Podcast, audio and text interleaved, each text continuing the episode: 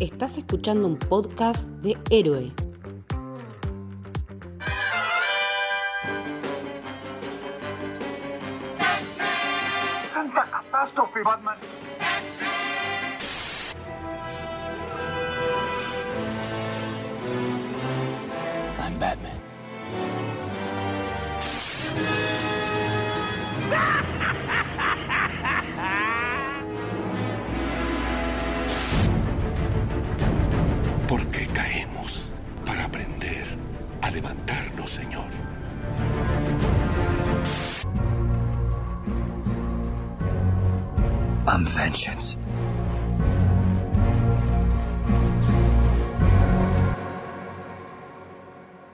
Bienvenidos, bienvenidas a Desde la Baticueva. Estamos acá otra vez en una ocasión muy especial.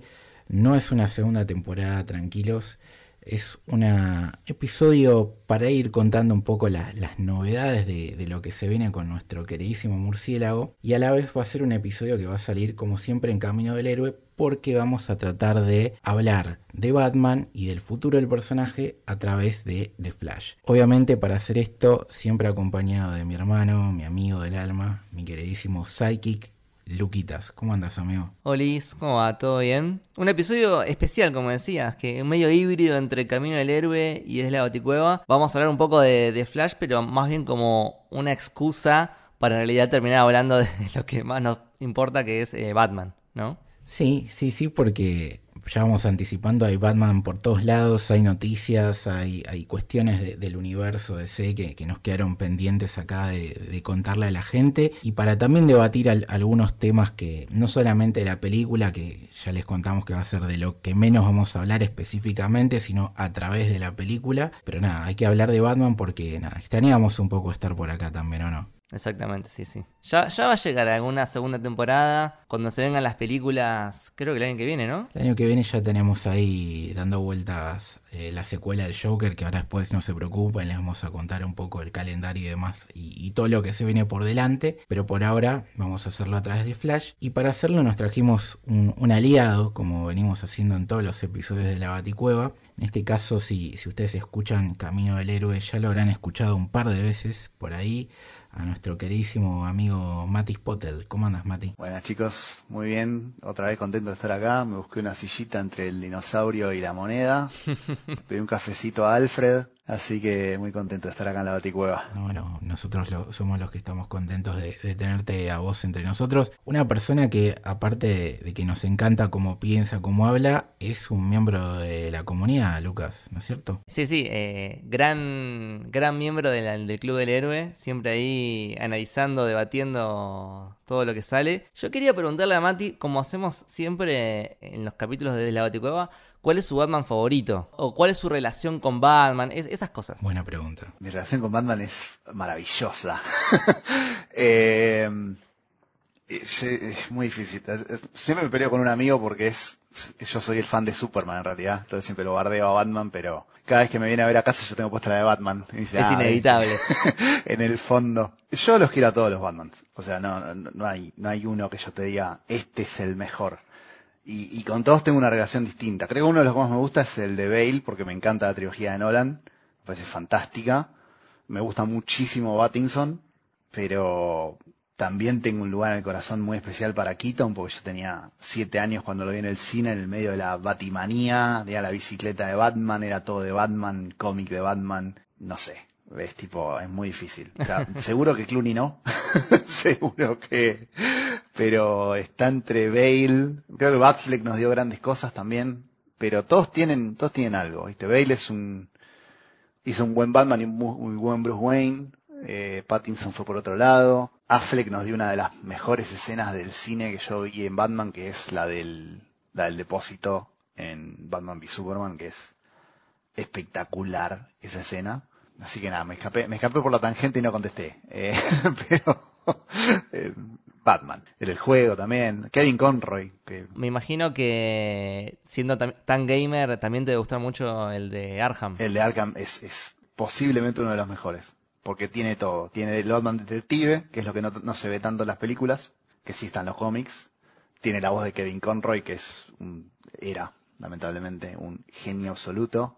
a Mark Hamill, tiene todo. Está la Bat Family, está Alfred, así que sí, disfruté muchísimo la saga de Arkham. Y pasa parecido a lo que pasa con Spider-Man, ¿no? El juego es como, ter- termina siendo la versión un poco definitiva porque es el que te mete todo lo de todos lados, lo de los cómics, lo de las películas, las referencias, como lo más completo que puedes tener en un juego. No sé, yo soy muy gamer. No, aparte como tienen esta cosa de mm, no sabes cuánto puede durar un juego y no estás atado a, ciertas cosas de editoriales o, o de productoras de cines y bueno, trato de- de meter todo lo máximo que puedo para, para que sea mi versión definitiva del personaje. Entonces yo creo que pasa un poco por eso lo de Batman y Spider-Man. Pero aprovechando que Mati nombró básicamente a la gran mayoría de los Batman habidos y por haber, e- es algo que en este episodio vamos a ver que se repite, ¿no? Eso es una de las particularidades de Flash y por qué la usamos de excusa a la película para poder hablar de Batman y hacer un update de, cómo está el personaje, lo que sabemos que será en futuro y su continuidad en este nuevo universo DC que, que ya James Gunn confirmó que se vendrá a partir de 2025. Entonces, para cumplir con la gente que espera un poco que hablemos de, la película en sí, de, de Flash, se me ocurre preguntarles a cada uno si quieren hacer una impresión de la película. Podemos tratar de hacerla en esta parte con la menos cantidad de spoiler posible y después ya vamos a, a desmenuzar algunas cosas para hablar justamente de Batman y seguramente toquemos algunos otros puntos más llenos de spoiler. Pero para que la gente que todavía no la vio y si tiene dudas, ¿cuál es la opinión de cada uno? No sé si Mati, que creo que vas a ser el, el más bueno de los tres, El más positivo. eh, sí, querés eh, contarles tu, tu mirada de la película. Yo vine a bancar la parada. A mí la película me gustó mucho. Voy a, voy, a- voy a ir por lo positivo primero. Me gustó mucho la película. Me parece que tiene humor. Que, que el personaje de Barry Allen está bien. Yo no me quiero meter acá, la verdad, pero Ezra Miller yo en su momento preferiría que lo hubieran recasteado. La película estaba toda filmada, no se pudo. Grant Gustin nos dio un gran flash en la, en la tele. Si bien la serie ya en las últimas temporadas es un poco inmirable, pero el personaje creo que está muy bien construido. Y tiene lo que Barry Allen tiene que tener. Tiene humor, es, chistoso, es medio, medio huevón. eh, me, me gustó, me gustó la interpretación de él. Me parece que es una historia de Flash, que yo recuerdo es la primera película de Flash. No, si hubo una fue hace mucho tiempo, hubo series, digamos, pero no eh, es el paso del personaje por la pantalla grande. Creo que eso se logró. Creo que las cosas de Batman y todo eso está están espectacular. Ya obviamente vamos a dar en detalle de todos los Batman y de todos los cameos y de todas las cosas que pasan. Tiene mucho humor, me reí mucho con la película, o sea, un poco demasiado tal vez la escena de los bebés con el baby shower, yo me cagué de risa y no pueden ser tan hijos de puta, pero sé que a mucha gente no le gustó eso. Pero me gustó que DC vaya a una parte más divertida, digamos, del universo, contando una historia así multiversal y de quilombo y qué sé yo, de, de, de, de divertirse con lo que están haciendo y de sumar personajes y hacer un montón de cosas. Lo mejor para mí, lejos, es el Batman de Keaton. O sea, ya todo lo que dice el Batman de Keaton, el, Bruce, o sea, todo lo que dice Keaton en la película para mí es espectacular. Quería gritar en el cine, la música de Danny Elfman en el cine y ver a ese Batman en acción después de tanto tiempo, la verdad que es, que es una cosa de locos. Lamento que el querido Zaslav nos haya tirado a la basura la película de Batgirl, donde íbamos a volver a verlo. Eh, no solo a Batgirl, que es un personaje que adoro, pero bueno, nada, no se pudo. Y también es la despedida de Batfleck, que también a mí me gusta bastante, entonces tiene esas dos cosas. Qué sé yo, a mí la película me gustó, salí muy contento del cine, la vi varias veces, la disfruté cada vez. Y tiene un montón de problemas también. O sea, tiene los problemas de CGI, que son muy notorios. Eh, hay cosas que están, no hay manera de decirlo, están mal. Cuando él está en la Speed Force, se ve una cosa medio renderizada como un juego de PlayStation 3 que decís, ¿por qué? Si eran imágenes de una película, o sea, poné la película, no, no, no me la hagas en 3D mal hecho. Después dijeron que no, que lo querían hacer así, que era el efecto, porque se, deformaba. Para mí me pareció como que, si fue una decisión artística, a mí no me gustó cómo quedó el resultado final. Y si fue que no tenían plata porque los, de, los estudios de FX están muy saturados, bueno, no sé. Los cameos también tenían eso, o sea, los cameos son espectaculares, pero se veían medio raras las caras. Eh, era como, era todo medio extraño. Y después lo más importante, acá por ahí me voy a extender un poco más de lo que ustedes desean, pero para mí no había manera de ganar esta película, o sea, y es por lo cual yo creo que Muschietti hace un muy buen trabajo y termina ganando el galardón de dirigir a Batman, que no lo podemos culpar a él o a Ezra Miller o a nadie por lo que pasó en esta película, porque si se acuerdan cuando esto se presentó era un camino del Snyderverse, que íbamos a una película de Flash, una película de Cyborg y después una película de, de Flashpoint, y se nota que no hay tiempo en la película. O sea, a vos en una sola historia te tienen que contar la historia de origen de Barry Allen, que sí, le pegó un rayo, todos lo sabemos ya a esta altura, vimos la serie, la de los 90, la de ahora, de alguna manera sabemos que Flash es rápido, no, no importa, ya lo vimos en dos películas más, sabemos que es rápido, pero te tienen que presentar a los personajes. Tienen que presentar a Iris West, el interés romántico. Y Iris West creo que es el único personaje. No, aparece también Patty Spivot. Pero hay muy pocos personajes de Flash en la película. Es una película de Flash y hay dos personajes de Flash y el resto son retazos del, del Snyderverse y de lo que vino incluso antes. Y eso es una cosa medio rara porque tenés que construir toda una historia de un personaje, te tiene que interesar, tenés que entender de dónde vino, a dónde va, qué le pasa a él, la familia, entenderlo del padre, todo en dos horas, dos horas y media, no, me acuerdo cuánto dura. Y encima a, a desatar el multiverso y cambiarlo todo, entonces te- tenía una mochila muy, muy pesada.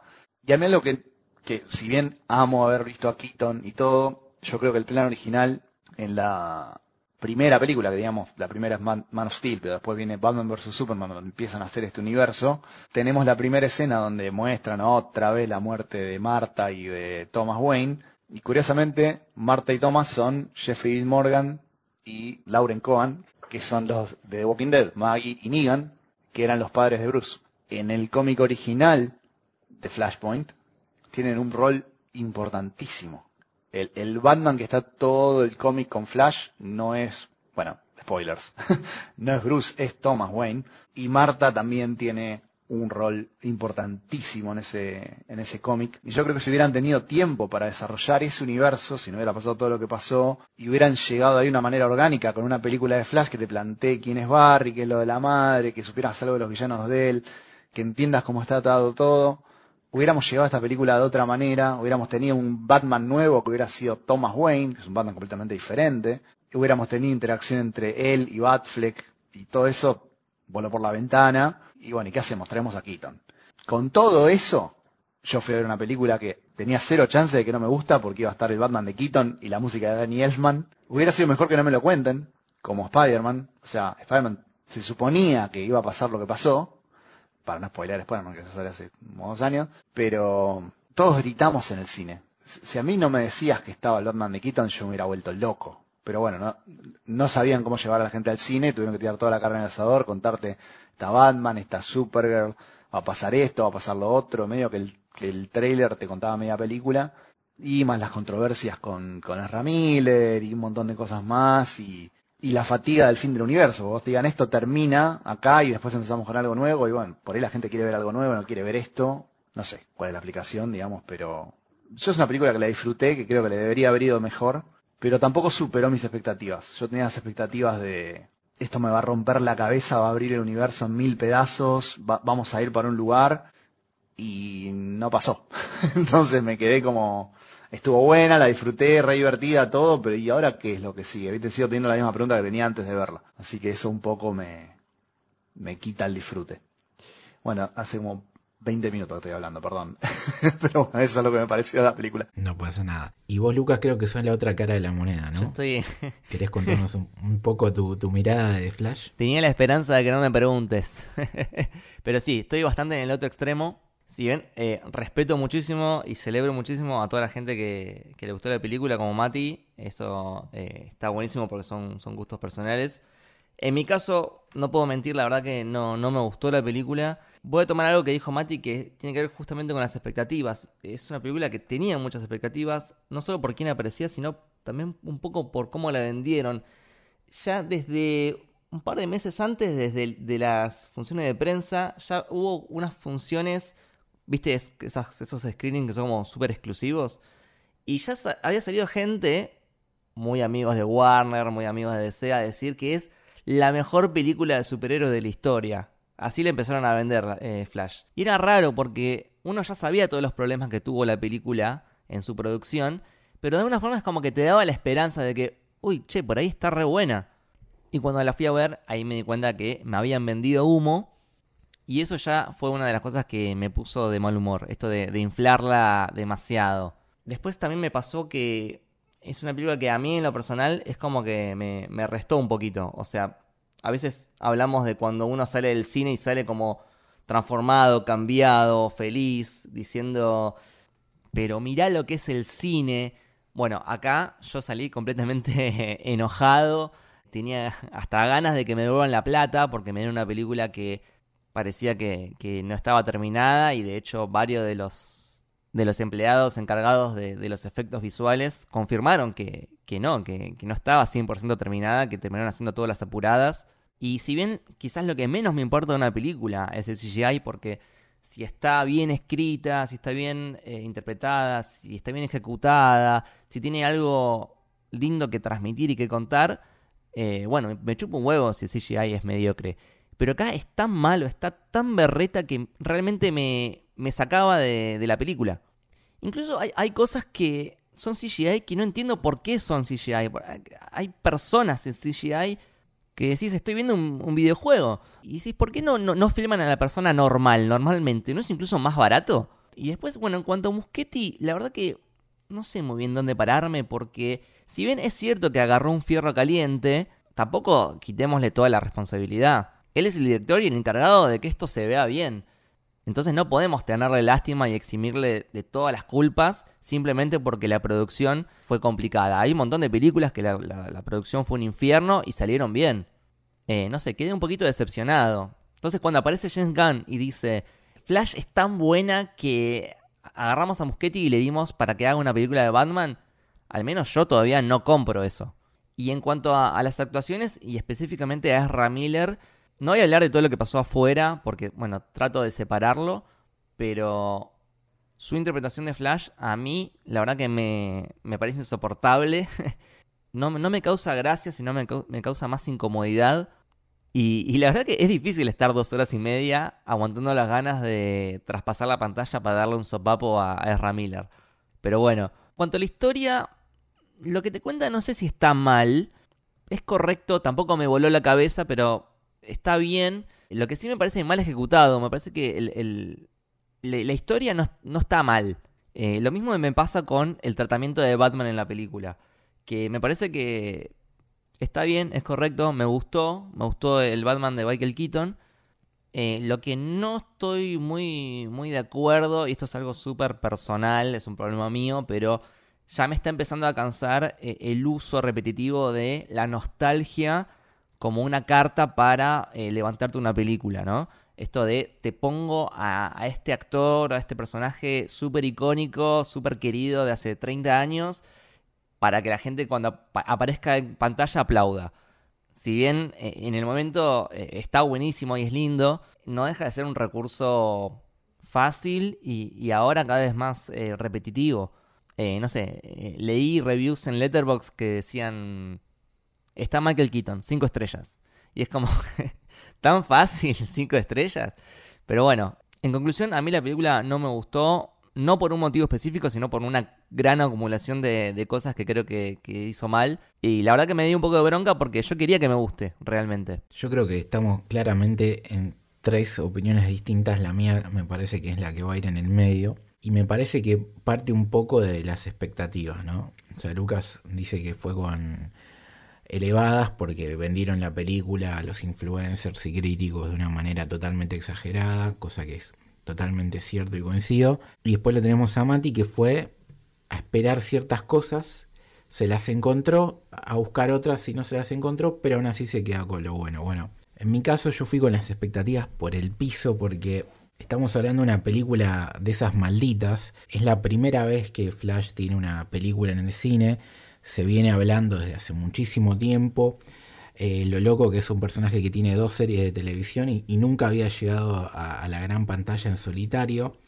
De hecho, eh, Mati estuvo contando que había planes de hacer esta película en su momento. Yo creo, al igual que él, que la idea de Flashpoint eh, venía de la mano por los personajes de los padres de Batman. Que entre paréntesis digo, ahí te das cuenta por qué pasó lo que pasó con el Snyderverse, porque había muchas ganas de contar historias que necesitan un desarrollo lo antes posible, ¿no? Ya en la primera Batman y Superman lo matan a Superman, la primera película de Flash metes un Flashpoint y así podemos repetirnos y, darnos cuenta de que quizás ese apuro de alcanzar rápidamente a Marvel lo llevó a cometer errores que no los pudieron nunca enderezar y por eso estamos hablando de la muerte de ese universo y el inminente renacimiento a través de la mirada de James Gunn. De hecho, a lo largo del, tiempo eh, se habló de, George Miller como un candidato a dirigir una película de Flash. Estuvo trabajando para hacer eso, director que en su momento había querido hacer una película de Liga de la Justicia y que no se hizo y que para el que no lo conozca es eh, la persona detrás de Mad Max, por ejemplo, ¿no?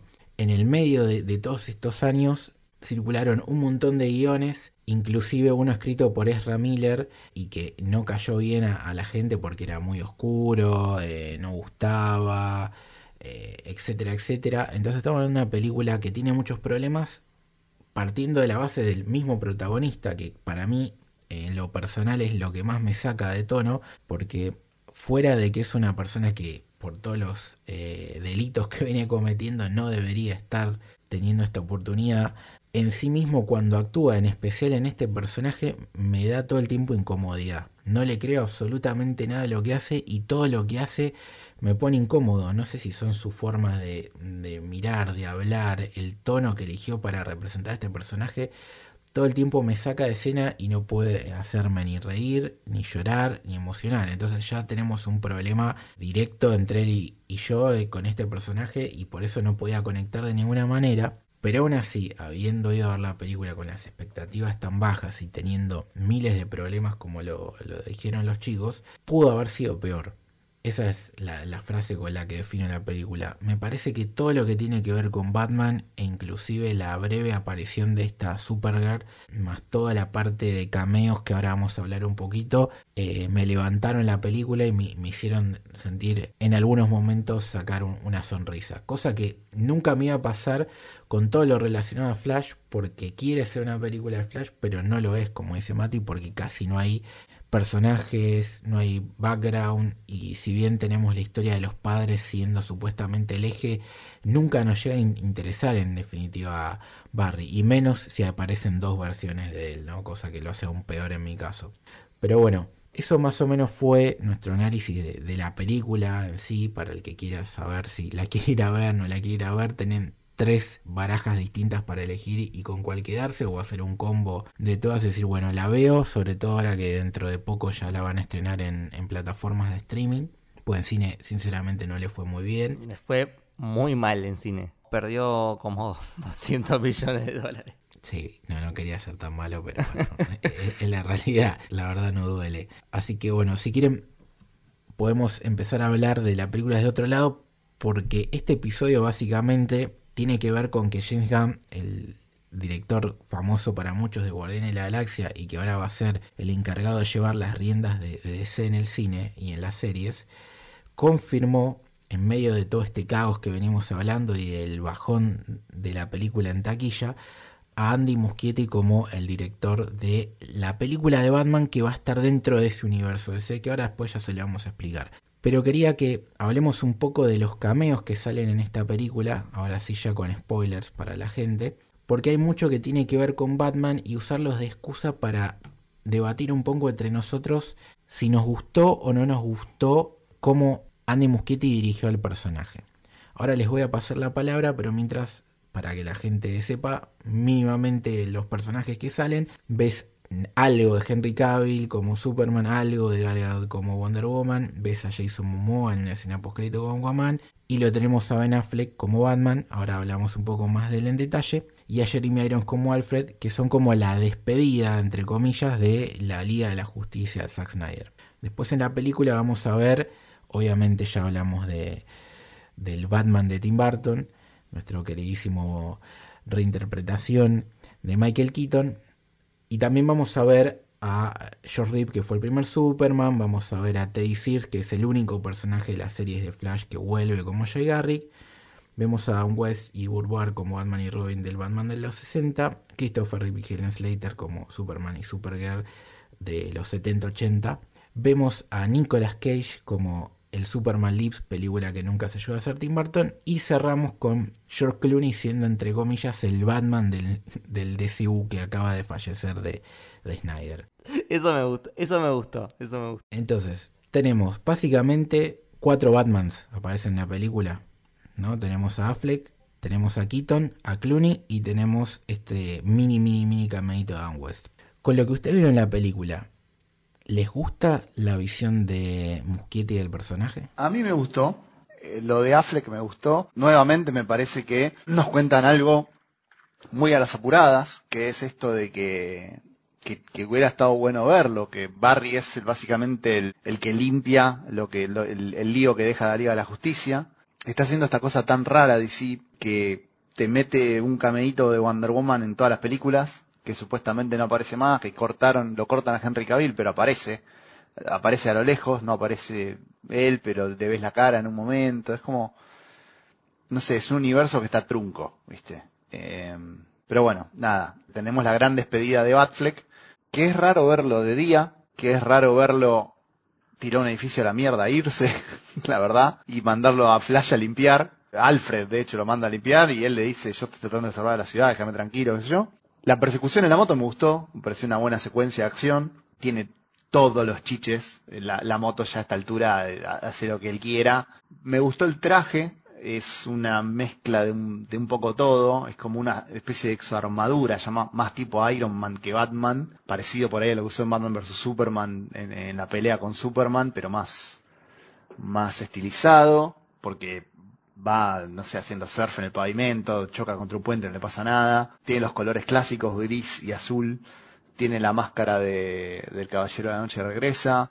O sea, tiene un montón de detalles lindos, digamos, para el, para el fan de los cómics de Batman. Pero también tiene esto que le pasa al Batman de Affleck, ¿no? Que es como una ensalada de cosas. Adaptada a Dark Knight Returns con la muerte de Superman, con Flashpoint, todo dos películas, a las apuradas y que una cosa medio rara. Está bueno, no sé, la- a mí me parece que la, aparición de Ben Affleck es digna, la de Alfred también.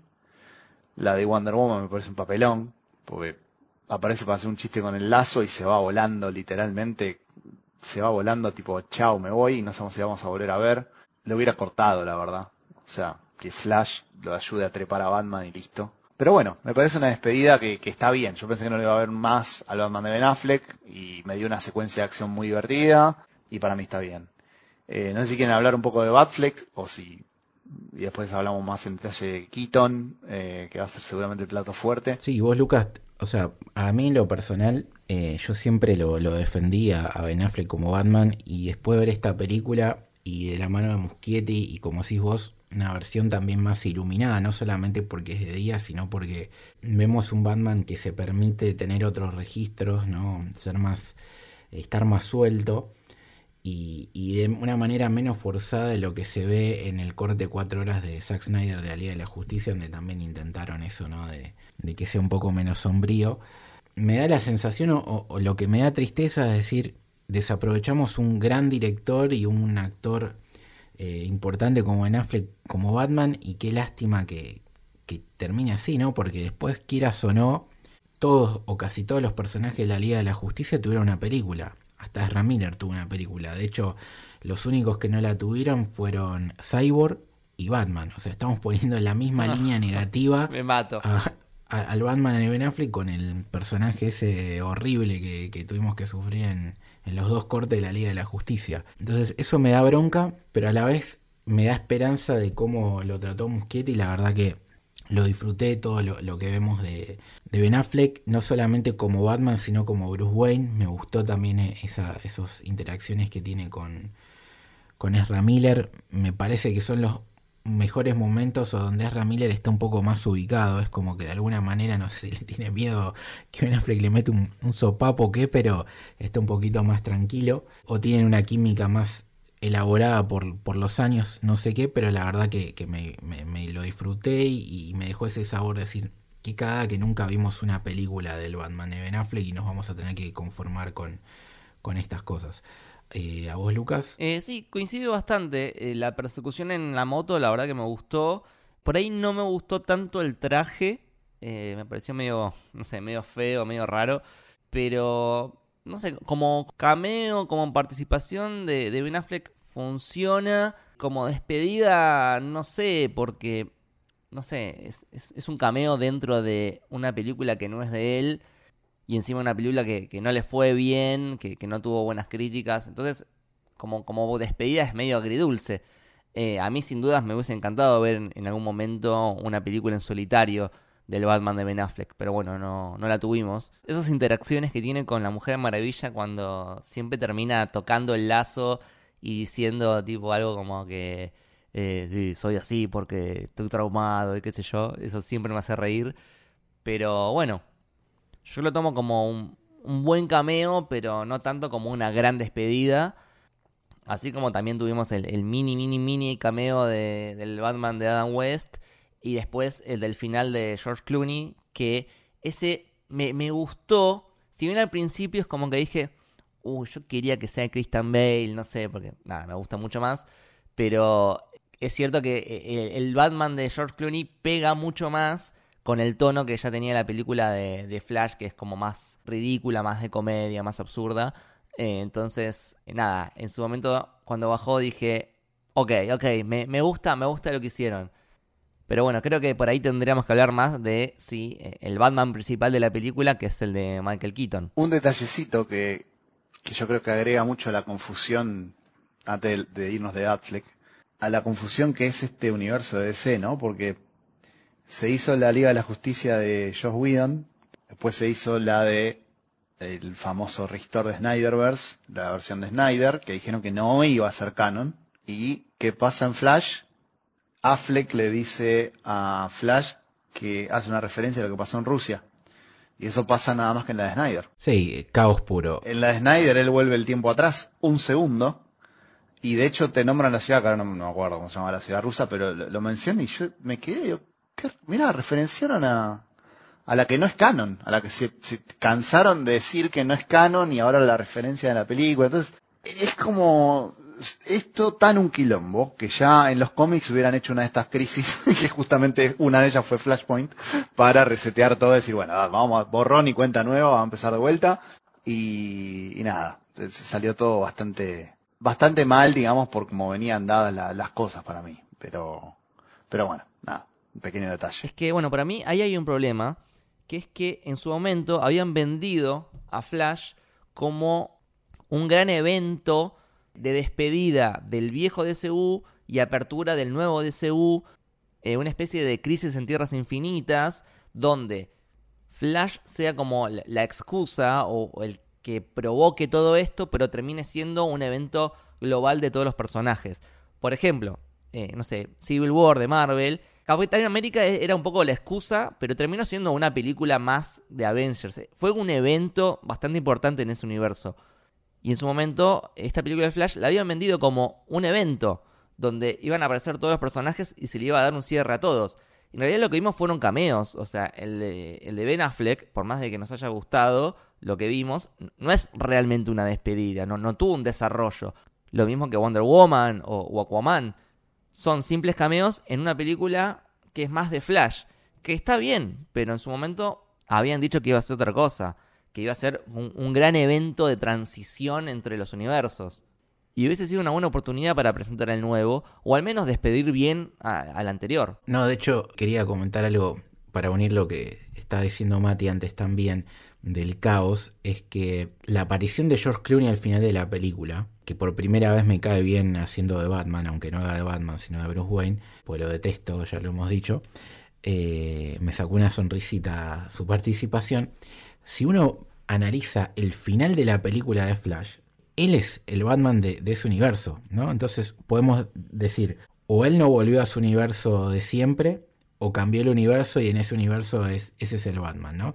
Y cuando vos ves la escena post crédito, que es una porquería en la que sale Aquaman, Es una poronga la escena post créditos. no terminás quedándote en claro si él terminó volviendo a la realidad posta o le está diciendo a Aquaman, che, pero el, el Batman que está ahí no es el, el Batman que nosotros conocemos. Es todo raro y se dejó pasar esta chance de decir, bueno, hacemos un reinicio. Y eso es lo que me hace generar más malestar porque si vos te pusieras a pensar, ¿no? James Gunn no existía. No estaba el planteamiento del Chapter 1 y, y el reinicio del universo. ¿Qué carajo íbamos a hacer con esta película? ¿Era un chiste en sí la película? Porque no va para ningún lado. O sea, termina de una manera que vos, si fuera George Clooney el Batman definitivo, decís, ah, bueno, ¿qué, qué acaba de pasar? ¿Qué va a seguir después? O sea, ¿cómo hacemos de que para que vuelva a ser Affleck o lo que sea? Y como te meten esa escena de postcrédito tan pedorra, eh, no iba para ningún lado la película ni las intenciones de la misma. Entonces, toda la parte del final me molestó demasiado justamente por eso, porque es un caos y porque claramente no solamente no saben qué carajo hacer, sino que además dejaron pasar la chance esta de eh, decir, bueno, aprovechamos esta película para hacer el cierre de este universo y empezamos de vuelta. Sí, para mí fue una oportunidad muy, muy desperdiciada. Un poco se tiene que ver con lo que decían de las expectativas, que realmente Hollywood tiene que dejar de hacer esto, porque la inflaron demasiado, no es ni en pedo la mejor película de superhéroes, a mí me gustó, pero vamos a calmarnos un poquito. Y lo vienen haciendo todo el tiempo, ahora Marvel lo está haciendo con, con Secret Invasion, y lo hizo James Cameron con Terminator, y no sé, la última estuvo buena, pero las otras tres me dijiste que también, y yo ya esta no te la veo, ¿viste? Porque llega un punto que la gente se cansa de que siempre le digan que no, esta es la mejor, y, y vayas a verla y, y realmente no lo sea. Es, es- mirá, Mati, mirá lo que te voy a decir. No solamente no es solo la mejor película de superhéroes, sino que no es la mejor película de Flash y es la única película de Flash que, que existe. O sea, imagínate. Es como que pongo una foto de Brad Pitt en Tinder, ¿entendés? Y después, ¿qué haces cuando vas? ¿Entendés? Y, y, y- y estás vos, no está Brad Pitt. ¿Qué- ¿De qué te disfrazás? No, no tiene sentido me- mentir de esa manera. Pero bueno, nos vienen vendiendo que esta es la película que lo cambia todo, que acá sí, que acá, que acá cambia. Y, y no cambia nada. O sea, si yo salgo viendo lo que, lo, to- tomando esta película como es, el Batman ahora es George Clooney, y realmente no me queda claro en la escena post créditos si él vuelve a cambiar varias veces el universo, porque yo creo entender eso, de que le dice no, era otro Batman y qué sé yo, o si simplemente fue a hablar con Aquaman para convencerlo de armar la liga de nuevo y ya se quedó en ese universo, y ya es un universo que no vamos a ver más. Porque la película sirve para venderte a Aquaman, porque sigue el de ese, el universo anterior, porque hay otra película filmada. Entonces, no cambia todo si falta una película más. ¿En qué estamos hablando? Es todo muy raro, pero la serie de Flash hizo la crisis en las Tierras Infinitas, con el crossover entre todas las series, con Supergirl, con Arrow, con Legends of Tomorrow. Es impecable. Tenían un budget de 3 pesos con 50 para hacerlo. Pero no se privaron de nada. Metieron a Brandon Ruth, metieron a, a metieron a Ezra Miller, que apareció hablando con Grant Gustin y, no son capaces de devolver el favor y hacerle un pequeño cameo, una referencia a la serie. Terminó dos semanas antes de la serie de que se esté en la película. Nueve años en el aire. La gente que conoce a Flash y conoce a los personajes lo conoce por eso. No, de hecho, eh, el único cameo es el de Teddy Sears, que aparece en la película haciendo de Jay Garrick, que es un personaje que él interpretó en la, en la serie, que es el primer velocista de, de DC y que después en la serie es como un villano de Solomon y demás. Y loco, ponelo al, al pibe, ponelo a Grant un ratito, ¿no? No te costaba nada. Es- eso sí, sí, la verdad que tampoco hay un cameo de, de, de la Wonder Woman de, de Linda Carter, ¿viste? O sea, Claro, pero en, en- en vez de hacer una película con dos Ezra Millers, ¿por qué no hacías una película con Ezra Miller y el, y el Flash del- de la serie? Sí, aparte todos lo aman al Flash de la serie. No sé, no, no entiendo. O con Wally West. O sea, Wally West fue, el fue Flash por años. Hasta que finalmente lo volvieron a Barry Allen, que había muerto en la crisis en las Tierras Infinitas. Esta película, vos te das cuenta que tuvieron que reemplazar personajes para simplificar. O sea, en vez de dos Barry Allens, eran Barry y Wally. En vez de ser, spoiler, el segundo Barry Allen, el que lo viene a detener a él con ese traje negro todo falopa, hubiera sido un villano de, de Flash, como puede ser Zoom, como puede ser eh, Reverse Flash, como es en el cómic. Pero no los tenés, porque no lo construyeron, no se tomaron el tiempo de meter a los personajes que importan. Es como que hagas Batman y estés tan a las corridas, que bueno, que también pasó. tenemos un Batman y un Alfred, pero no tenés a Robin, no tenés a, apenas tenés al comisionado Gordon que aparece una escena, no tenés el universo construido. Mismo Superman, o sea, aparece eh, Perry White, Louis Lane y todo, pero a Jimmy Olsen le pegan un tiro en la cabeza en la segunda película, no como nunca más. O sea, hay como un apuro demasiado grande, curiosamente en la película de Flash, que tratan de terminar y cerrar esta puerta, ¿no? Pero es, no puedes adaptar tres crisis y dos muertes de un personaje en, en, tres películas. Es un montón. Tienes que tomar un tiempo para respirar. O sea, hay una estructura de esta película que en vez de ser dos Ezra Miller, eran distintos personajes de Flash. En vez de ser Supergirl, era Batman, era Batman. Era Superman de Henry Cavill. O otro Superman. Meteme a, Henry Cavill al lado de, de Nicolas Cage, no me importa. Pero es como, yo por eso digo que no, no, le puedo echar la culpa a Muschietti. Creo que el estudio dio tantas vueltas, hizo tantas cagadas, que ya era medio insalvable la película. Es que sí, no, no hay forma de salvarlo y yo además no gastaría más tiempo en hablar de, Flash porque es, repetir. Sí, yo quería decir una cosita más, que me parece que la película le pifia en el uso o, la correcta explotación del, del recurso del multiverso, que es tan interesante y tan divertido todas las cosas que puedes hacer. Tenés un montón de personajes, un montón de material, un montón de historias.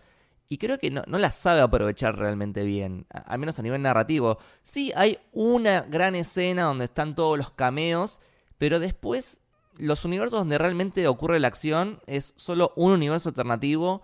Podías poner otra versión de, Flash y en realidad terminaste usando básicamente al mismo actor de nuevo copiado me parece que no, no lo aprovecha bien.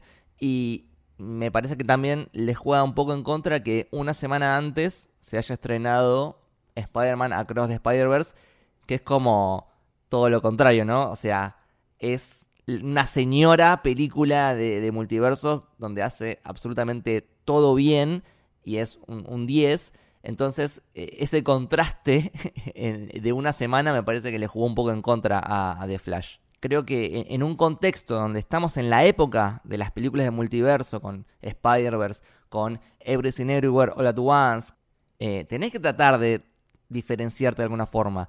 Y la verdad que siento que la película de Flash no trajo nada nuevo a la mesa, más que un plato de fideos. No, aparte es eso, estos cameos son nostalgia pura, como decís bien vos, no aportan a la trama, es simplemente regalarnos un momento que se agradece, ¿no? De decir, uh, mirá Christopher Reeves, la música, mirá Bourguard y Adam West haciendo de, Batman de la serie del 66, pero no a la trama en sí, no, no pesan. De hecho, puedes sacar eso y es absolutamente la misma la película. Eh, lo mismo no, porque te resta un momento lindo, ¿no? Pero es eso. De hecho, otro que no aparece dentro del universo de Flash es John Wesley Shipp, que es el actor que hizo la primera serie de Flash, que sale en la segunda, que hace el padre de, Barry, y acá ni lo, no lo pusieron, eso me pareció también un gesto medio feo, pero de vuelta, dejemos ya de hablar de Flash porque es algo insalvable y hablemos de lo bueno que tiene para mí el MVP absoluto de la película, que es el regreso del más grande, de Michael Keaton no solamente de él, sino de la recreación de su baticueva y demás, que es calcado a lo que conocemos de, las películas de, Tim Burton,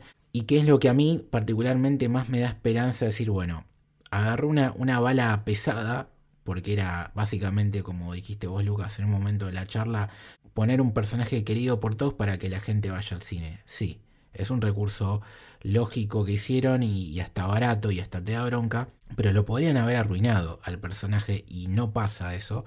Eh, me parece que sale muy bien parado, no solamente porque Michael Keaton es crack, sino porque creo que Muschietti lo, supo tratar con, con mucho cariño. A mí, de vuelta, me parece lo mejor de la película. Eh, me encantó volver a verlo. Me da bronca que Badger, como dijo Mati, eh, se haya cancelado porque iba a estar él en la película y la guionista de esta película, eh, Christina Hodson, es la misma que, guionizó esa película, así que como mínimo iba a estar muy bien y, respetado el personaje, pero les paso la, eh, a ustedes la aposta de a ver si coinciden o no conmigo en dos cosas. Uno, que les gustó eh, mucho la, vuelta de Michael Keaton y si es a través de esto que uno puede tener esperanza de, de Muschietti dirigiendo a Batman. Sí, a mí me volví loco con todo lo que es Keaton. las referencias, bueno, la nostalgia que, hablamos un poquito, ¿no? De que me pasan las dos cosas. Un, poco cansa ya que todo sea nostalgia, pero yo te voy a ir a ver todas las películas que toquen esa, que me toquen esa cuerda, perdón. O sea, yo insisto, tenía siete años cuando lo vi en el cine a Keaton y la música de Batman y es esa para mí, todo bien con todas las bandas sonoras que vinieron después, pero escuchar esa canción de vuelta, ver la nave otra vez pasar cerca de la luna, hacer todas esas cosas, la, la bolsita del, Joker con, con la risa de, del guasón del final de la primera película, o sea, todas esas referencias o, las cosas, bueno, obviamente el I'm Batman, que me hubiera encantado no verlo en el trailer, porque era obvio que lo iba a decir, pero déjame verlo en el cine, eh, o You Wanna Get Nuts, Let's Get Nuts, que es lo que le dice cuando está hablando con, con Jack Napier en, la casa de Vicky Vale, cuando está como Bruce, hay un montón de cosas, pero lo que tiene, lo que tiene interesante es que ese era el Batman que no podía mover el cuello, o sea, el que tenía la máscara que no se podía ni mover, entonces estaba muy bien, fue el primer Batman oscuro, que era más parecido al de los cómics, fue un shock en esa época, porque yo me acuerdo que era el Batman que yo tenía referencia, era el de Adam West, era colorido, era pif, paf, pum, era todo, todo muy raro en esa, en esa época, y, y, este vino con la oscuridad y lo que ahora asociamos al personaje, que es la noche, la, la, el tipo que está roto. Y el primero fue Tim Burton y, y Keaton. Y acá lo hacen bien y aparte tenemos la, la, oportunidad de verlo en una película nueva, con efectos nuevos, moviéndose más como Batman, usando todos los chiches que él tiene, porque usa el Batwing de vuelta, vemos el Batimóvil icónico, vemos la Baticueva, se referencia a Alfred, no lo vemos, lo cual tiene sentido, porque si ya Bruce está viejo, Alfred ni hablar. Pero es, es una buena versión del personaje, es, es muy capaz, no le escapa nada, va, va, va al frente totalmente, está tranquilo comiendo fideos en la casa y, y algo que, que, me pareció brillante, que realmente me, me, me encantó, fue que él dice, pero ¿para qué necesitan a Batman si Gótica es la ciudad más segura del país? Y es, Nunca, jamás en la vida Gotham fue un lugar seguro para estar.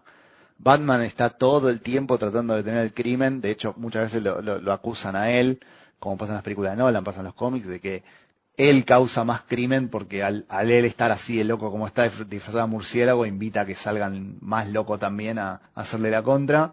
Y este es un Batman que vemos que está retirado, está viejo y todo, pero no es el, eh, eh, no es el viejo que se retiró porque está amargado, porque le salió todo mal, como vemos casi siempre se retiró porque ganó. Ganó, limpió la ciudad. Y entonces ya está, ¿viste? Flash dice en un momento, ah, lo veía todo el tiempo cuando era chico en el noticiero al Batimóvil, pero ya no hace falta. No, no hizo falta Batman. Eso no pasa nunca. O sea, en los cómics eh, tampoco pasa. En, cuando van al futuro siempre está Batman dejó robots, dejó otra persona, siempre tiene que dejar a alguien a cargo de que, esté limpiando Gotham. Y acá Keaton se dio el gusto de limpiar la ciudad. Eso me, me, pareció algo que es un detalle menor si querés, pero, pero un mimo muy lindo para el personaje, decir, en la continuidad que yo veía cuando era chico, el pibe era tan grosso que limpió Gotham. O sea, al pingüino, al guasón, no saber a cuántos más se cruzó y, terminó saliendo triunfal. No, aparte, eso que decís que es muy lindo y que coincido, fíjate que la primera vez que aparece a pleno día, ¿no? Y está ahí por comer unos fideos y lo ves en movimiento, como decís vos, que el traje no le permitía. Entonces es ver dos facetas del personaje que no habíamos conocido y con el final feliz mejor posible que podríamos pensar para Batman y, su cabeza, que es eso, ¿no? Haber limpiado por fin a Ciudad Gótica. Y después nada, lo vemos tipo yendo mano a mano con un kryptoniano, eh, por ejemplo, eh, y ganarle. Al final, está bien. Ya estamos en full spoiler, ¿no? Pero la pelea final básicamente es que Batman y Supergirl mueren todo el tiempo. Pero siempre muere en la de él. O sea, el chabón va a la nave más grande a atacarla y después cuando Barry le dice vuelve y le dice no, no, por ahí no, el chabón enseguida corrige el rumbo y también choca, pero después le planta el kryptoniano y lo derrota pero muere y es como, bueno, ya es una cosa que no se puede cambiar, digamos, pero es siempre muy digno el trato que tiene el personaje. Que no es el caso para Supergirl, que supongo que después podemos hablar un ratito de, del personaje de Supergirl, pero me parece que está bien interpretado, que es una toma fresca de, un personaje muy querido, eh, es algo nuevo, es algo que yo siempre me hubiera gustado ver cómo hubiera sido el Batman de, Keaton si, si tuviéramos la tecnología que tenemos ahora, ¿viste? Eh, y bueno, ahora lo pudimos ver. Y la verdad que lo bien que se mantiene Michael Keaton. o sea, porque está, es, un, no sé cuántos años tiene, es muy grande, pero está totalmente en forma, ¿no? No, no es que vos lo ves y está, no sé, lo vimos en Indiana Jones hace poco, que está, es muy buena la película, es muy digno todo, pero es un señor muy mayor. Acá Michael Keaton parece que te puede cagar a trompada tranquilamente en la película. Y, nada, las escenas también más humorísticas, ¿no? La, cómo explica con los fideos el multiverso, mientras come las pastas, tipo, a él no le importa nada, está escuchando un vinilo, está escuchando Chicago, que es una muy buena canción, de hecho, la, la, la presentación de la pelea, y nada, qué sé yo, me pareció una, una visión del personaje que le, como que le rinde homenaje, es, sí, está bien, murió Alfred, sí, se retiró, pero el chaval está tranquilo en su casa comiendo fideos, escuchando música porque ya ganó, y después cuando se pone el traje es el Batman capaz de ir contra todo que todos conocemos, de poner una bomba para salir en el ascensor, de salvar las papas en el último momento, de, hacer las cosas bien y bancársela él solo contra un ejército de kryptoniano que es imposible. Eh, y el tipo va y no le escapa el problema. Así que la verdad que yo estoy muy contento de haber visto, haber visto eso en el cine ya para mí me paga la entrada, me justifica cualquier CGI malo que haya visto, me salvó, digamos, me, la película me gusta en gran parte por eso. Creo que, lo que más me gusta de la película es eso. Y, y sí, entiendo que es un truco, un truco barato, ¿no? El no sé, no sé barato, pero decir, bueno, me salió todo mal, traigamos a Keaton, con esto no fallamos. Bueno, no, no le salió en la taquilla, pero no era el plan original, ni, ni, ni, el segundo ni el tercero, digamos, pero así todo es lindo poder volver a ver este personaje una vez más. Lucas. No, la verdad que coincido con lo que decía Mati, eh, creo que lo, lo, describió perfectamente.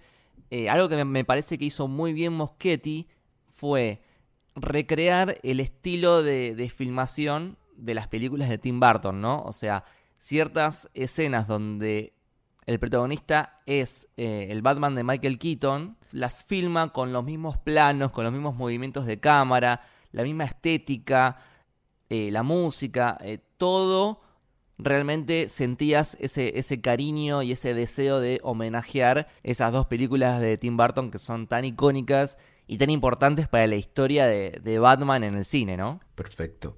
Más o menos hemos hablado de lo que pasa con Batman per se en, esta película, pero ahora hay que hacer una breve explicación de dónde estamos parados ahora para mirar a lo que viene, que era también una de las excusas que teníamos a la hora de hacer este episodio. Básicamente, Warner se cansó de lo que estaba pasando, vio que no iba para ningún lado y contrataron a James Gunn para ser el director creativo del nuevo DC que, va a tener este primer capítulo se llama Dioses y Monstruos, en el cual hay varias películas y series confirmadas. Una de esas películas es Superman Legacy, que va a ser la que abra este universo, que arranca el 11 de julio del 2025. Es decir, que faltan dos anitos para que veamos esta película. Ya hay casting confirmado de, de gran parte del elenco, entre ellos David Corenswit, que va a ser el nuevo Superman. Y sabemos de esta película que va ya estar establecido el universo es decir, no vamos a, conocer la historia de cero de Superman y por ende entendemos que tampoco de Batman y el resto de los personajes. Hay que decir que aparte de esta película eh, hay hemos grabado un episodio más eh, amplio para hablar de esto en el Camino del Héroe y lo pueden escuchar, pero le, les repasamos rápidamente.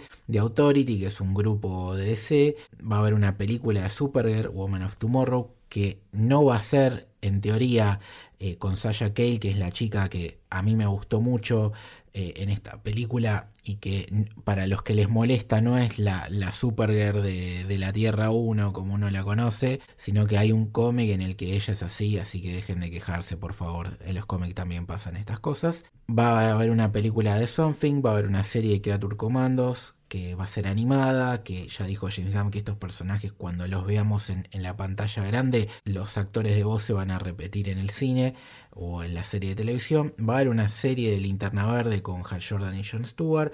Una precuela de Wonder Woman, Paradise Lost, no sabemos si con Gal Gadot, supuestamente no.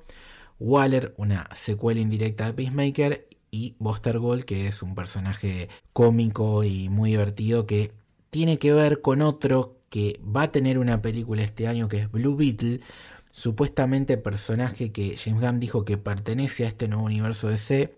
Veremos si eso lo mantiene viendo que hay una expectativa muy baja de esa película. Se estrena ahora en agosto en Argentina, me parece, y no hay mucha expectativa, no solamente de nosotros, sino de, en general, porque la propia Warner está más vendiendo otras películas que, está por estrenar, eh, como por ejemplo Barbie no le está dando tanta atención a, esta película, así que yo creo que no va a terminar perteneciendo a este nuevo universo, veremos qué pasa con eso. Está la Aquaman 2, que esa va a ser la última película de lo que quedaba de, del DCU que se estrena a fin de año. Qué, perdón, qué triste ir al cine a ver películas de, personajes o de un universo que ya tiene fecha de vencimiento, ¿no? Eh, no sé, todo lo que pasa en Black Adam, con el final, con Superman, eh, Shazam 2, no sé, la de Aquaman que se viene a fin de año son cosas que sabemos que van a terminar en la nada. Y es más que nada, yo creo, tratar de perder la, menor cantidad de plata posible. E, esa es la justificación que tienen. Lamentablemente, que es algo que ahora vamos a debatir, me parece, esto de tener varios Batman o varios proyectos a la vez puede confundir a la gente. Si vos sacás Aquaman 2 sabiendo que ya no va a pertenecer a lo que viene, y quizás eh, generás confusión y demás. Pero bueno, ahora lo hablamos porque la última película que, no nombré, que está confirmada dentro de este nuevo universo DC, es eh, Batman de Brave and the Ball, una película en la que ya está confirmado que Batman va a tener a Robin, eh, de, compañero, algo que hace mucho tiempo que no pasa y que ojalá lo hagan y lo hagan de gran manera como corresponde porque es uno de los mejores personajes de, Batman y de DC en general. Y esta es la película que va a estar dirigida por Andy Muschietti y por la cual decidimos hacer este podcast. A la vez, ya sabemos que el año que viene en HBO Max, de hecho hay un tráiler, eh, va a salir la serie del pingüino, la protagonizada por Colin Farrell, que tiene que ver con, con el universo de Batman, la película de Matt Reeves que, tuvimos el año pasado y que fue la excusa de crear este podcast. También sabemos que en 2024 se estrena la secuela del Joker, Lady Adex, con de vuelta a Joaquín Phoenix y Lady Gaga como Harley Quinn. Y después, el 3 de octubre del 2025, es decir, el mismo año que estrenan este Superman Legacy, que va a abrir el nuevo universo DC, sale la secuela de The Batman de Matt Reeves y Robert Pattinson, que no es el Batman de ese universo. Y lo que no sabemos es la fecha de la película de Brave the Ball de Andy Muschietti de este nuevo universo de Batman. Mi pregunta es la siguiente. ¿Tienen expectativas de este nuevo universo de C por un lado? Y segundo, ¿creen que puede llegar a una confusión?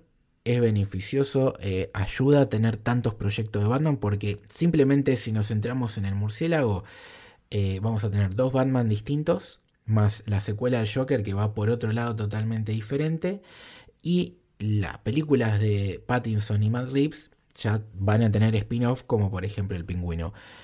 ¿Cómo están ustedes con eso? Con el nuevo universo de C, les genera más expectativas del que estamos diciendo que murió. ¿Qué esperan del nuevo Batman? Y si creen que puede haber un conflicto o, o ser perjudicial de alguna manera esto de tener más de un Batman a la vez. No sé si Mati quieres empezar. Bien. No, con, todo lo que se viene, la verdad que estoy, estoy contentísimo. Qué sé yo, es, es raro que haya tantas versiones del personaje, pero a mí me, me gusta. La verdad que tengo un poco de, de fatiga de, de, esto que está pasando con en Disney, en particular con Marvel y con Star Wars, que todo se conecta con todo y, vos sentís que tenés que ver la serie, qué sé yo.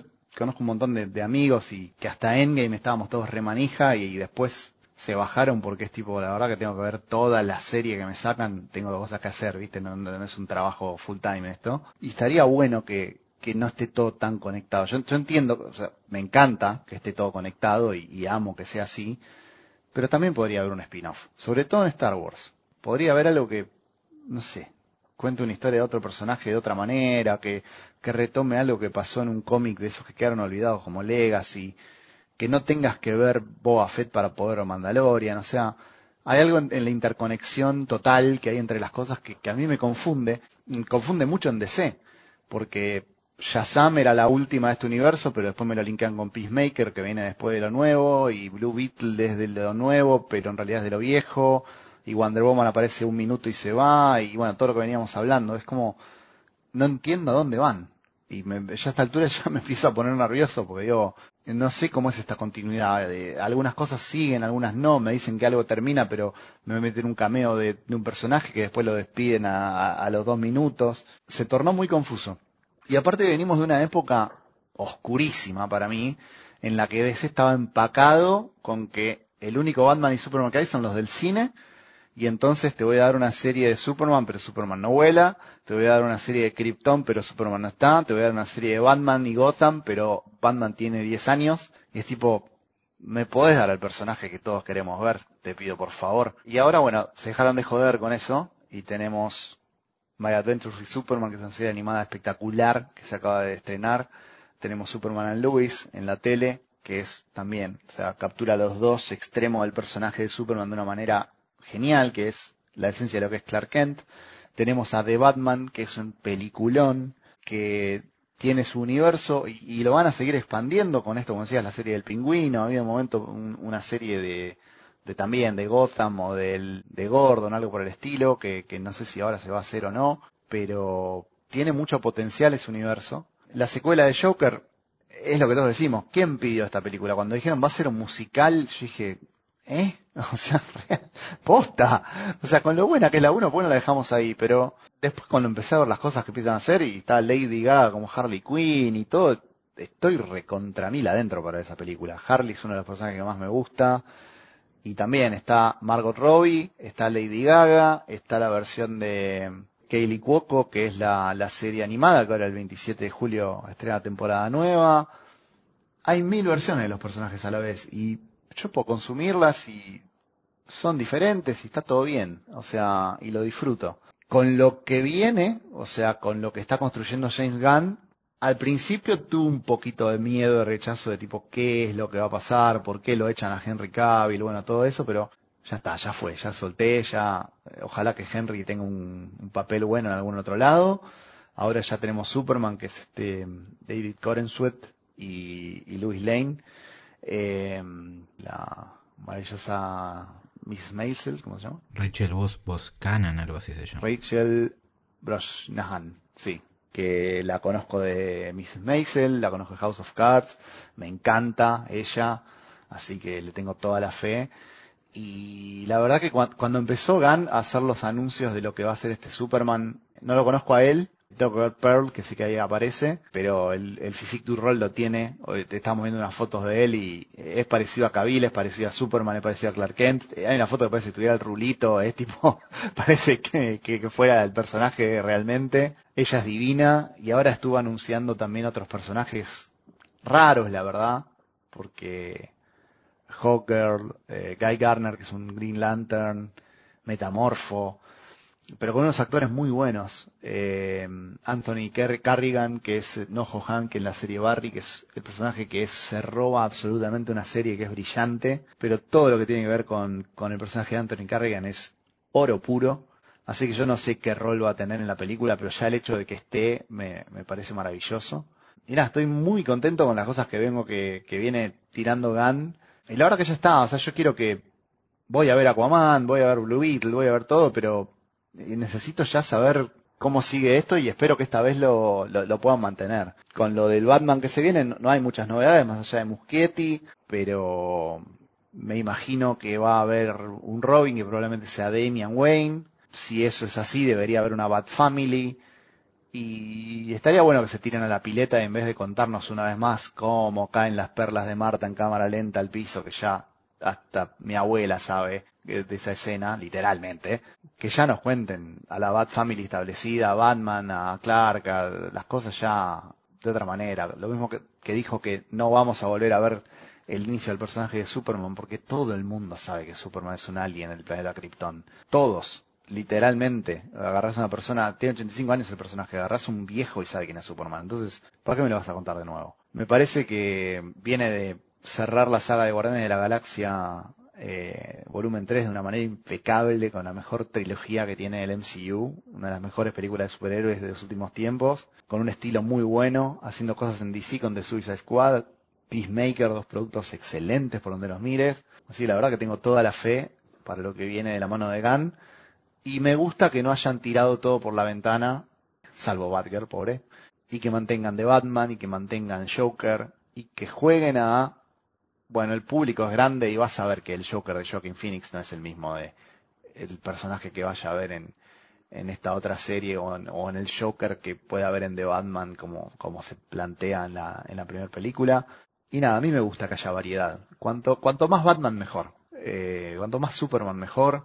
Hay varias versiones del personaje, si una no te gusta no la ves. Y prefiero eso a que choquen la calecita como hicieron con Henry Cavill, que yo creo que el personaje de, de- Henry Cavill, el de Amy Adams, el de Lauren Fishburne, el de Ben Affleck, el de Gal Gadot estuvieron muy bien, pero fallaron un montón de cosas alrededor de ellos. Falló el guion, falló la idea, falló... Nada, no importa, falló. Digamos, es una pena que ellos hayan tenido que con el peso de eso, pero, pero bueno, que venga lo que sigue. Quiero ver a Supergirl, quiero ver a los Green Lanterns. Pasó todo este tiempo no tuvimos un Green Lantern. Ahora ya nos dijeron que va a estar Guy Garner, que es un Lantern medio raro, pero es un personaje muy divertido, pero ya me está diciendo que es un universo que está Green Lantern. Eh, y eso para mí es importante. Así que, la verdad que tengo, estoy muy, muy entusiasmado con lo que viene de, DC. Y bueno, vamos a ir teniendo novedades de, de Batman Breakout the World seguramente, pero hasta ahora son rumores y cosas, pero yo creo que pinta muy bien, la verdad, lo que, lo que sigue. ¿Vos, Lucas? Yo estoy entre expectante y al mismo tiempo viendo todo un poco de reojo, no 100% convencido de, de, de todas las producciones que nos presentaron. ¿Por qué? Porque, por un lado, eh, cuando se anunció eh, este, esta nueva fase, este reseteo supuestamente del DCU, lo primero que sentí fue felicidad. ¿Por qué? Porque ya esto ya lo hablamos, pero a mí todo lo que se hizo en el DCU, con el Snyderverse y todo eso, no, no, la verdad que no me gustó, me pareció desprolijo, desordenado, me pareció que se, se manejaron mal las cosas, me pareció que se, se planificó mal, porque se hizo ya una película de Suicide Squad, creo que fue la tercera película del DCU, Batman vs. Superman la segunda, creo que se adelantaron, es como si Marvel hubiese hecho en la fase 1 una de Iron Man, Civil War y la tercera fuera de Thunderbolts, por así decirlo. No, no está bien diagramado, tendría que haber sido una de Superman, una de Batman, una de Mujer Maravilla, una de Linterna Verde y de ahí haces una de Justice League. Y hubiese quedado re bien, pero eh, no sé. Eh, hay una película de, de Blue Beetle y no hay ninguna de Batman. Eh, hay dos de Shazam y hay una sola de Superman. Me parece mal planificado en general todo el universo. Por eso cuando me dicen que se va a resetear, lo primero que siento es, bueno, buenísimo, empezamos de nuevo, hoja en blanco, hagamos las cosas ordenado. Y lo que estuvo anunciando James Gunn, me parece que cae en el mismo error que, que la fase anterior. Es decir, a ver, empieza con Superman Legacy que me encanta, es la que más espero y me parece que es perfecto que inicie con ese personaje. Pero después, de nuevo, tenemos eh, Authority, Swamp Thing, Supergirl, una precuela de Wonder Woman, Buster's Gold, Waller. eh, eh, o sea, no, no siento que estemos realmente haciendo las cosas eh, ordenadas y, con paciencia. Hace una fase con una de Superman, una de Batman. si querés la serie de Linterna Verde. Es decir, usa, usa a tus pilares. Haz una fase primero con tus pilares, como DC. Y después, cuando vayas desarrollando esos personajes, vas colateralmente desarrollando nuevos equipos, personajes más tier 2, tier 3. Y, se, va, se va a ir desarrollando bien. Está demostrado que eso funciona. Eso es lo que me está pasando. Siento que está cayendo en el mismo error que caía en el, el universo anterior. Igual por ahí hay algo que no estoy viendo y termina siendo espectacular. Ojalá, ojalá sea así. Pero por ahora es como que es raro lo que siento. Eh, lo que sí me gusta mucho es la oficialización de la existencia de los Ellsworth. Es decir, ellos toman en cuenta de que van a seguir existiendo ciertas producciones, como Joker, como Batman, que en lo personal son los que más me gustó de todos estos años de DC, son justamente esos Ellsworth, el de Joker y el de Batman de Matt Reeves. Entonces me gusta que mantengan eso desconectado porque también son películas que funcionaron muy bien y está bueno que exista ese espacio para que se desarrollen ese tipo de películas más independientes del resto de- del universo. Y en cuanto a Batman, que, existan estas dos versiones, me parece que es bueno por un lado y malo por otro lado. Bueno por todo lo que dijo Mati hace un rato. Es decir, que exista esta diversidad de, de opciones y que si no te gusta uno tenés el otro. Y si te gusta que eh, Batman se junte con la Liga de la Justicia tenés el del DCU. Y si te gusta que Batman esté solo con casos mucho más terrenales, eh, con una estética mucho más eh, oscura, bueno, ahí tenemos el, el Batman de Robert Pattinson. Pero a mí me pasa por otro lado de que mm, tampoco sé si está tan bueno que existan dos Batman al mismo tiempo que porque puede llegar a pasar de que terminen de alguna forma compitiendo o no digo confundiendo a la gente, porque creo que la gente no es estúpida, sabe que hay dos Batman, pero sí que, por ejemplo, cuando digas, che, ¿viste lo que pasó con Batman? ¿Cuál? ¿El de Pattinson o el otro? Ya es como que te agrega un nivel más de, complejidad. Ya cuando tenés que empezar a aclarar de cuál estás hablando, es medio raro. Eh, a mí me pasa que me hubiese encantado que oficialicen al Batman de Robert Pattinson como el principal de este nuevo universo. Sé que está desconectado todo este universo de Matt Reeves, pero podrían haber hecho algo, por ejemplo, en Flash, para que el Batman de Robert Pattinson sea el principal de este nuevo universo, porque me parece que hay una gran dupla con el Superman de Superman Legacy de David Cronenweth, porque los actores tienen más o menos la misma edad. La de Batman, la película de Matt Reeves ya salió bien, entonces es aprovechar eso. Pero bueno, no sé, veremos qué pasa. No, ¿sabes cuál es mi miedo? Que no sé cuánto pueden coincidir estos Batman, porque estaba pensando que de Batman 2 sale 2025, ¿no? O sea, cada tres años no va a sacar más o menos una película eh, más rips de este universo. La pregunta es cuántas va a terminar haciendo, ¿no? Porque eh, todavía no hay una fecha de Brave on the Ball, pero claramente 2025 no vas a sacar una película de Batman cuando ya la sacaste recién a la del otro universo. Supongamos que es 2026. Y de Batman 3 saldría 2028. Entonces quizás haya una película en común de los dos y es que Madrid solamente se plantea hacer una trilogía. A mí lo que me da miedo es que justamente esta convivencia entre Batman haga que no podamos disfrutar el universo de Matt Reeves todo lo que quisiéramos. Yo supongo que no, porque James Gunn me parece que es una persona que no, que no va a poner reparos en eso y, que va a abrazar, porque en definitiva todo es DC. Y después, otra cosa que yo estaba pensando, mientras ustedes hablaban que coincidían en esto de estaría bueno que Batman, eh, perdón, que, que Marvel también haga esto de eh, los Elseworlds, ¿no? no atarnos a, la continuidad. Y yo decía, sí, tienen razón lo que están diciendo. Y después me dije, pero pará, en realidad eh, esto ya lo vivimos en Marvel y no nos gustó. Y, y, queríamos romper con eso porque mientras teníamos el MCU, teníamos las películas de X-Men en paralelo. Y mientras tenemos el MCU, tenemos las películas eh, de Sony de Spider-Man sin Spider-Man, y hasta tenemos las joyas de Spider-Man animado. En definitiva, el problema es que Marvel, al no tener, recién ahora tiene lo, que era de Fox, al no tener durante tanto tiempo sus derechos, pasaba esto mismo que vemos en DC. Solo que no lo terminábamos de asociar a Marvel en sí, por más que era Marvel, ¿no? Por una película de, de Craven el Cazador, como vamos a tener ahora, es una película de Marvel, no es de Marvel Studios pero es una película de Marvel. Y X-Men Apocalypse es una película de Marvel. Era un Ellsworth. Sí, yo me refería más a. Quizás Ellsworth no es la palabra, sino más bien one shot. Películas que eh, empiezan y terminan sin necesidad de que vos tengas que ver algo antes y sin necesidad de que tenga una secuela. Eh, por ahí Joker era el ejemplo perfecto, pero bueno, anunciaron una secuela.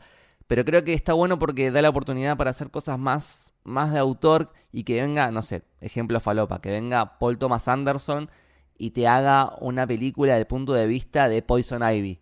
Y que cualquier persona pueda ir al cine y ver dos horas de una pieza audiovisual que no esté conectada a nada. Es que eso DC tampoco lo tiene. Ahora lo sabemos. Porque en principio podíamos pensar eso de Joker, pero ya Joker tiene una secuela, de Batman tiene una secuela, tiene hasta un spin-off confirmado. Entonces, de alguna manera, eso tampoco existe en DC y, eso que ahora tiene DC ya lo teníamos en Marvel con los X-Men y los Cuatro Fantásticos y demás. Pero igual, más allá de ese debate de si existía o no existía, entiendo el punto y de alguna manera lo comprendo o quizás no hace falta complicarse tanto y decir, bueno, eh, hago un universo, pero la historia que cuento de mi personaje no tiene que estar todo tan conectado con, lo que pasa afuera. Simplemente es la película de Spider-Man. Y después yo puedo ver a Spider-Man dentro de los Vengadores.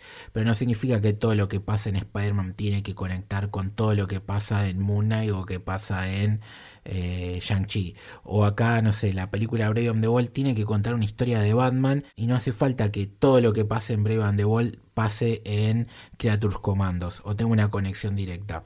Sabemos que son del mismo universo, pero me estás contando una historia de Batman, no me estás contando una historia de Batman que tiene que conectar con todo lo demás de, de manera directa. Quizás Marvel se pasa un poco de rosca con eso y esperemos que, que DC no haga lo mismo, que no repita esos errores por lo menos y que si bien va a ser un universo, cada película, cada proyecto se sienta único, ¿no? Que, que sea una película de Swamp Thing, que sea una película de Authority, que no sea, que haya alguna conexión, pero que no sea lo más importante de la película.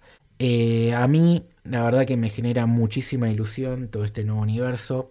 Es cierto lo que dijo Lucas también de que vos lees la lista, que ya la hemos mencionado, de las películas y series confirmadas, y decís, qué combo más raro. Y después decís, bueno, es James Gunn. Y el capítulo se llama Dioses y Monstruos. Y es eso, porque en realidad hasta el momento lo que lo hizo famoso a James Gunn en DC y en Marvel era elegir personajes chiquitos, ¿no? Los Guardianes, eh, Peacemaker, etc. Y ahora va a empezar haciendo Superman. Entonces él tiene que también demostrar que está a la altura de eso. Pero lo que lo va a abrazar y lo que lo va a cubrir en general son proyectos de personajes no tan conocidos o versiones no tan populares.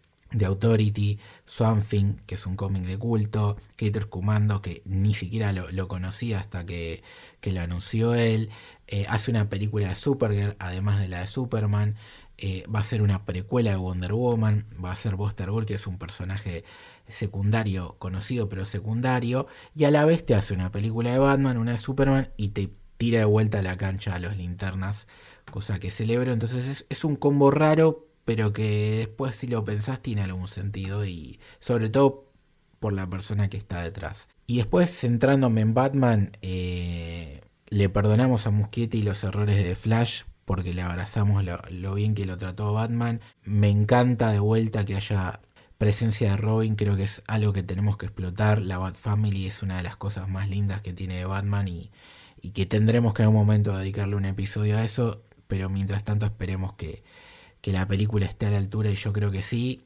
Nos enamoró de Batman, así que todo lo que venga de esa película, secuelas y spin-off, estamos re adentro, ni hablar la, la serie El Pingüino que sé muy bien. Yo soy de los críticos de Joker, me parece que es una película que está bien, que toma demasiadas licencias de otras películas, siendo generoso con la palabra licencias y con, la, con el verbo tomar, pero me gusta la idea de, de Lady como Harley Quinn y hacer algo distinto como musical, salvo que de golpe también tome licencias de otras películas eh, muy famosas y en el medio te ponga la excusa del Joker. Pero bueno, lo respetamos y, y, aún así estamos adentro. Me parece que la conclusión que podemos hacer de, de Flash, más o menos entre todos, es que todo lo que tiene que ver con Batman está muy bien que eso genere ilusión para ver a Andy Muschietti en esto y que tenemos DC y Batman para rato para elegir, como dijo Mati, si no te gusta la versión de Madrid vas a tener la de Muschietti. Así que tenemos para, para rato Batman y, y eso ya no, nos pone contentos y, y, nos alegra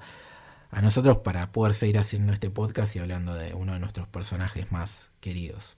Para ir cerrando, eh, Mati, ¿querés contarnos dónde la gente te puede leer, escuchar y demás? Dale, me pueden seguir en arroba Harry Potter en threads ahora, Instagram, Twitter. No hablo demasiado, pero más que nada estoy denciando ahí en el Discord de Camino del Héroe, de, de otros podcasts, en un grupo de, de Telegram que tenemos gente manija que hablamos de Game of Thrones, de, de, de, de Avengers, de, todo lo que es Marvel. Así que estoy hinchándole a todo el mundo todo el día hablando de cosas geek por todas partes. Y bueno, me pueden encontrar ahí como Harry Potter en cualquier parte. ¿A vos, Lucas? A mí como arroba lukebashi con me corta IWL en Twitter, Instagram, Letterboxd y todas esas redes sociales. ¿A vos, Lucho? A mí como L Torres Toranzo, Torres con S, Toranzo con Z. Nada, este fue nuestro episodio de regreso de alguna manera desde la Baticueva para hablar de Flash y de Batman, el futuro, Andy Muschietti y demás. Esperemos que les haya gustado. Chau.